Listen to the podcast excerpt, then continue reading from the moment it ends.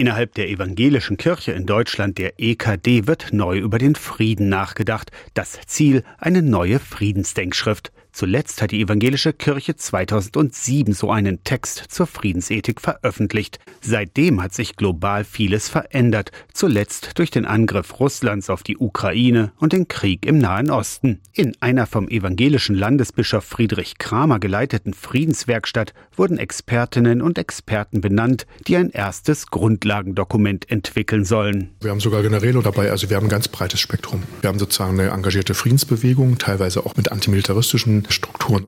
Wir haben Bewegungen, die neu über Sicherheit nachdenken wollen. Und wir haben natürlich aber auch ganz normale Militärseelsorge. Wir haben christliche Offiziere, äh, die da auch sehr mit Bedacht und mit klugen Argumenten dann ins Gespräch gehen. Bei der Diskussion über Krieg und Frieden spielen ökologische Fragen genauso eine Rolle wie postkoloniale Fragen mit allen Konsequenzen, wie zum Beispiel Flucht und Vertreibung.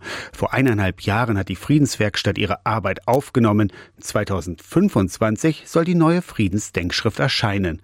Ein drei Jahre langer Prozess, aber dennoch nicht zu lang, findet Kramer der auch Friedensbeauftragter der EKD ist. Und das ist, glaube ich, was, was gerade für unsere Zeit heute, wo sehr schnell man mit Meinungen ist, sich anbrüllt und nicht mehr miteinander in Diskurs kommt, genau das richtige Format. Sich Zeit nehmen, zuhören, Argumente abwägen, dem anderen auch mal zutrauen, dass er vielleicht auch recht haben könnte und da in ein Gespräch zu kommen, dem abgewogen klug überlegt man zu einem Text kommt, der dann eine Position beschreibt. Ein erstes Grundlagenpapier zur evangelischen Friedensethik wird im März veröffentlicht und danach weiter diskutiert. Aus der Kirchenredaktion Torsten Kessler, Radio SAW.